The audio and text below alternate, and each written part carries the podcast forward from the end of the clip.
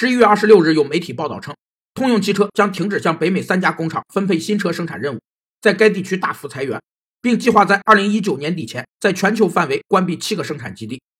企业将其部分资产或股份进行分离、转移或重新配置，实行企业内部的资产重组和产权调整，局部收缩战线的行为被称为企业收缩。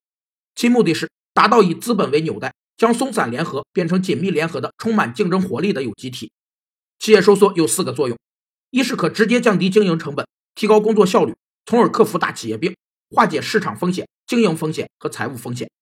二是重新明确企业战略，获得竞争优势。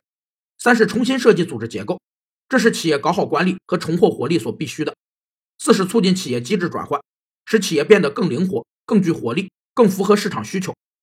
据称，美国总统特朗普对通用汽车的战略调整非常失望，并正在考虑取消对通用汽车的所有补贴，包括电动汽车的补贴，